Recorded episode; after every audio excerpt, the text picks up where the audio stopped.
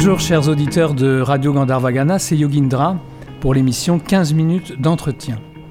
Je reçois euh, aujourd'hui le rabbin Gabriel Agaï dans le cadre des rencontres interreligieuses qui se tiennent en ce moment au Centre Védantique. Bonjour Rabbin Gabriel. Bonjour, bonjour à tous les auditeurs. Shalom Alechem, que la paix, la miséricorde du Seigneur et sa bénédiction soient sur vous tous. Merci.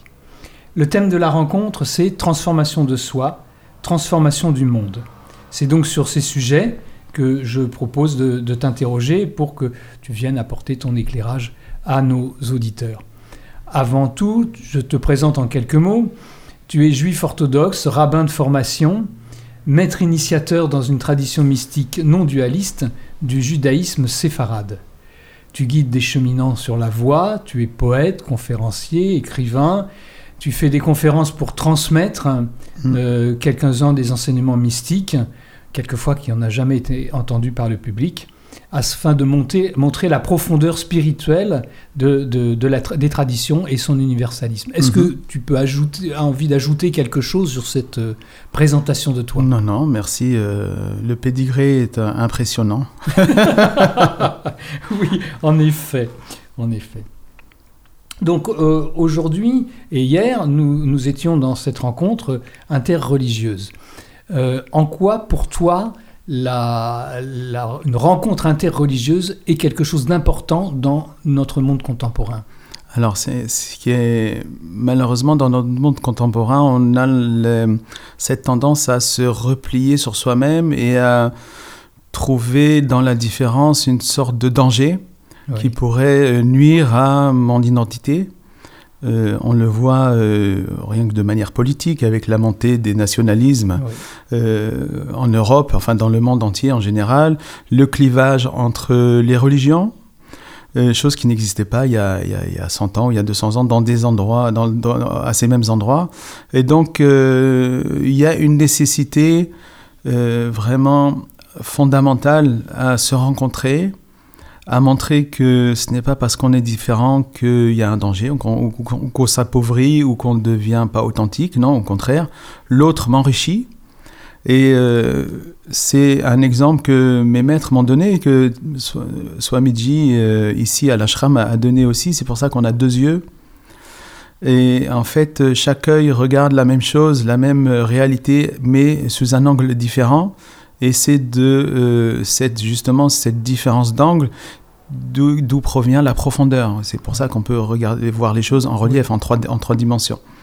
Et donc c'est pareil au niveau de la spiritualité, le fait que je rencontre l'autre qui euh, propose un, un, différent chemin vers le même but, vers, vers l'unité, vers, vers l'un, vers le divin, eh ben, ça permet d'approfondir ma propre tradition. Et donc l'autre m'enrichit plutôt qu'il m'appauvrit. Euh, on peut donner l'exemple de la cuisine. C'est pas parce que je mange chinois que je deviens chinois. On peut donner l'exemple du, du, du jardinage. C'est pas parce que euh, euh, dans mon jardin ou dans le jardin du voisin, il fait pousser des fleurs différentes que ça va enlever des plantes à mon jardin. Non, au contraire, ça va faire une vue plus belle. Donc voilà, la différence enrichit et c'est très important de nos jours de montrer que euh, les religieux inspirés, en tout cas inspirés par la spiritualité et surtout la mystique, euh, se rencontrent, non seulement se rencontrent, mais s'apprécient, se respectent, s'aiment et sont capables d'être ensemble et de, de proposer une pratique spirituelle qui, qui, enrichit tout le monde et de proposer aussi un discours de paix et d'apaisement dans ce monde. Pourtant, les, les textes fondamentaux de chacune des religions sont très différents. Ils sont même souvent contradictoires. Et, néanmoins, donc, on peut trouver un chemin de convergence. C'est, la contradiction n'est qu'apparente. C'est normal parce que on vient euh, d'abord de, géographies différentes, avec des climats différents, de langues différentes, d'histoires différentes, de cultures différentes. Et donc c'est normal que notre spiritualité, elle va prendre un habillage différent. Euh, même si au fond, au, fin fond euh, du message euh, spirituel, en tout cas c'est l'impression et c'est ce que on m'a transmis et c'est ce que je vois par l'expérience, au fond du message spirituel, c'est la même chose. On dit exactement la même chose mais de manière différente. un exemple, un jour je discutais avec un, le président d'une communauté sikh en France, à Bobigny, Et, euh, et il me disait, euh, mais pourquoi vous, vous coupez vos cheveux et, et vous, vous coupez votre barbe et pour, Parce que nous, nous, nous les Sikhs, on ne coupe pas nos cheveux parce qu'on est à l'image euh, à l'image de Dieu. Hein, et donc, bah, on, par respect pour l'image de Dieu, on ne va pas toucher. Ah Alors moi, je lui dis, mais vous vous coupez bien les ongles. Oui, eh ben nous c'est pareil. C'est aussi parce que nous aussi on, se considère être à l'image de Dieu que par respect pour Dieu, ben comme euh, vous vous acceptez de vous couper les ongles, nous aussi on se coupe les cheveux et, la barbe. Voilà. Donc on n'est pas obligé de ne pas y toucher. Donc si, vous voulez mais, la même intention, le même, euh, le même exactement le le même enseignement, la même révélation, mais elle va prendre des formes différentes selon les cultures et des formes totalement opposées même. Oui, oui, oui. oui. Et donc cette euh, rencontre des différentes traditions, est-ce en quoi ça a aidé ton propre chemin de transformation? Alors ça, ça m'a aidé à, comprendre certaines choses, euh, mais de manière plus profonde. Oui. Parce que des fois, on a des enseignements où on n'a qu'une demi-clé et, et, en fait, de voir la manière dont les autres pratiquent à peu près dans, la même, dans le même domaine, ça permet d'obtenir l'autre moitié de clé. Et à ce moment-là, euh, ben l'enseignement s'ouvre, la bénédiction de l'enseignement, les fruits euh, vraiment agissent et, peuvent, peuvent porter des, enfin, les fruits spirituels germent euh, grâce à ça. Donc, le, donc là, vraiment, c'est acquérir plus de profondeur dans la connaissance de sa propre pratique et, et, ça me rend, euh, bah, je pense qu'ici, c'est l'endroit vraiment dans, lors de nos rencontres interreligieuses où on rencontre des gens qui sont devenus plus profonds dans leur tradition à la rencontre de la tradition de l'autre. Et, et, ça, c'est vraiment, euh, ça, c'est magique. Oui, c'est magique. C'est extraordinaire. et quelle définition tu donnerais du mot transformation de soi? Oui, alors transformation, euh, dans notre tradition, on utilise plus le mot de purification, élévation, euh, peut-être même se diviniser, devenir de plus en plus divin, c'est-à-dire euh, éliminer les scories de l'ego, éliminer ce sens de, de séparation que l'ego met dans notre, dans notre, dans notre euh, dans notre conscience, hein, si, on peut dire comme ça. Donc, euh, mais la transformation, c'est vraiment un, un, un, vocabulaire qui peut être utilisé dans notre tradition. C'est la transformation, un petit peu comme euh, à partir du minerai, on va transformer ce minerai pour, le, pour en sortir le métal qu'il y a dedans. un minerai d'or, voilà. C'est une purification, une transformation. Donc on, on, on, change à chaque fois de niveau, c'est-à-dire cette cette transformation se fait par, euh, par palier, changement de paradigme par paradigme, de manière à ce que, euh, ben, alors chez nous on utilise beaucoup le, terme d'élévation, parce que bon, symboliquement on met du en haut, mais dans nos sages aussi on a ce, ce concept de descendre, d'approfondissement. Donc on va vraiment à la racine de la chose, et la racine ben, la plus profonde c'est Dieu, donc c'est lui l'absolu. Oui, oui, oui. Et quel est le rôle des épreuves dans ce chemin de transformation Ouais, alors les épreuves sont des bénédictions. Oui, c'est difficile à entendre. Ce sont des bénédictions que Dieu nous, nous, envoie pour euh, rectifier notre chemin. Alors, euh, on a une fête juive euh, qui s'appelle Purim, justement, qui est, qui si vous voulez, l'enseignement le plus, le plus intérieur de cette fête est celui-là. on doit arriver à ne plus différencier entre la malédiction et la bénédiction. Pas entre le bien et le mal, entre la malédiction et la bénédiction. Ah et c'est quoi la, la, bénédiction? C'est la carotte. Et c'est quoi la malédiction? C'est le bâton. Mais la carotte et le bâton sont, euh, les, sont là les deux pour faire avancer l'âne dans la bonne direction. L'âne que nous sommes. Hein. Ah et donc nous, on s'entête, on se dit, la porte par laquelle on doit passer, c'est par là, on s'entête, elle est fermée, et Dieu nous dit, ben non, tourne un petit peu, la porte que je t'ai ouverte, elle est de là. Et donc, euh, Dieu, il utilise pour nous euh, à la fois la carotte et le bâton. Donc, les épreuves, c'est plutôt le bâton. D'accord. Euh, et les épreuves, quand les épreuves sont là, c'est très difficile. Mais nos sages disent qu'il faut vraiment vivre l'épreuve. Et en même temps, s'en remettre à Dieu. Savoir que l'épreuve, elle est là, elle est bonne. Donc, quand l'épreuve arrive, on récite chez nous une bénédiction de Beracha. Euh, Baruch Dayan Aemes, euh, tu es source de bénédiction, ô notre Dieu éternel, roi du monde.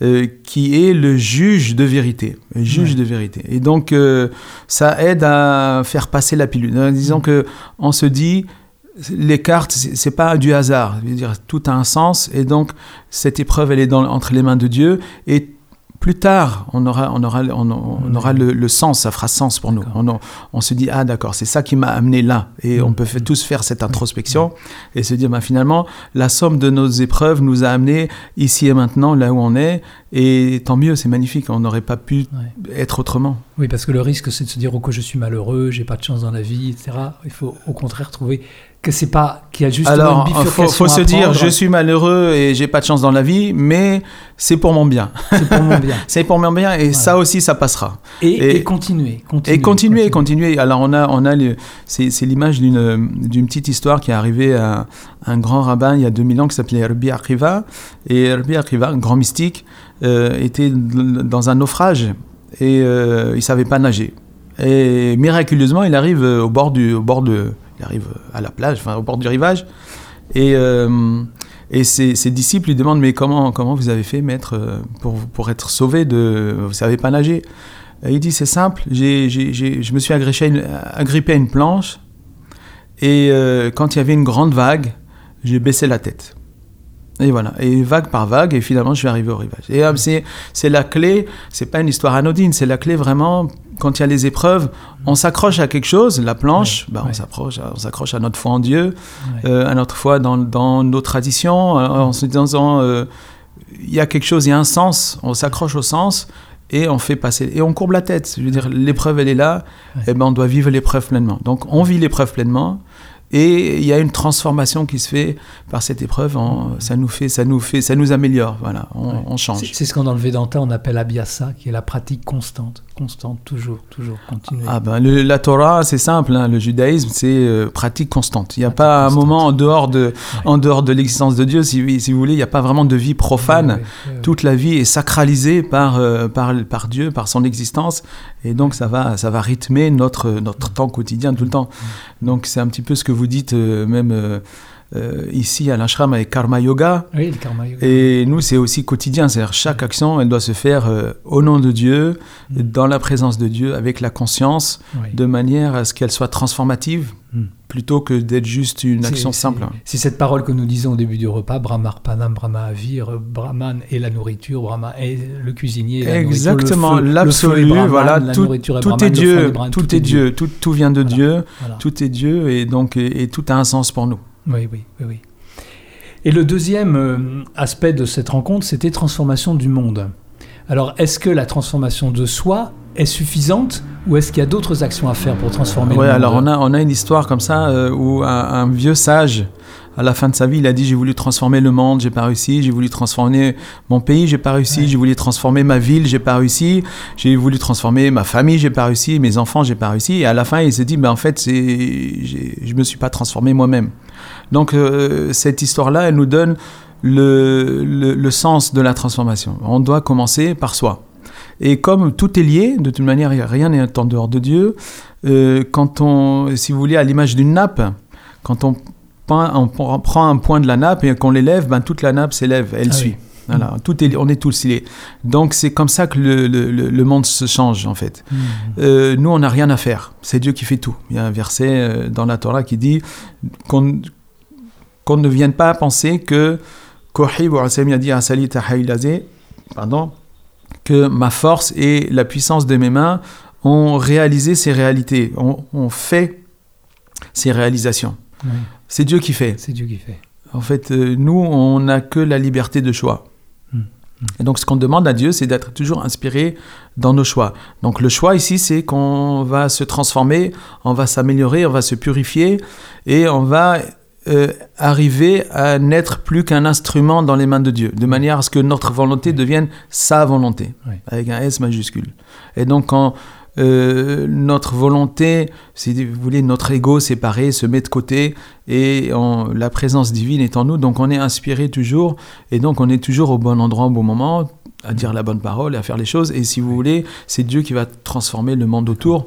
Et c'est comme c'est ce qu'on a vu avec les grands saints et les grands prophètes. Mais ça, c'est un point qui est partagé entre la plupart des religions, en fait. Hein. J'espère. Ah J'espère parce que c'est euh, en général les gens qui sont qui veulent vraiment transformer le monde et qui n'ont pas travaillé sur eux ça ne sert à rien c'est juste une perte d'énergie et on se retrouve euh, à, la fin âgé et aigri parce que les choses sont pas sont pas passées comme on voulait. Et finalement on, ne sait pas on n'est pas arrivé à cet état de réalisation qui permet de eh ben de voilà de pas s'attacher enfin de, pas s'attacher au résultat.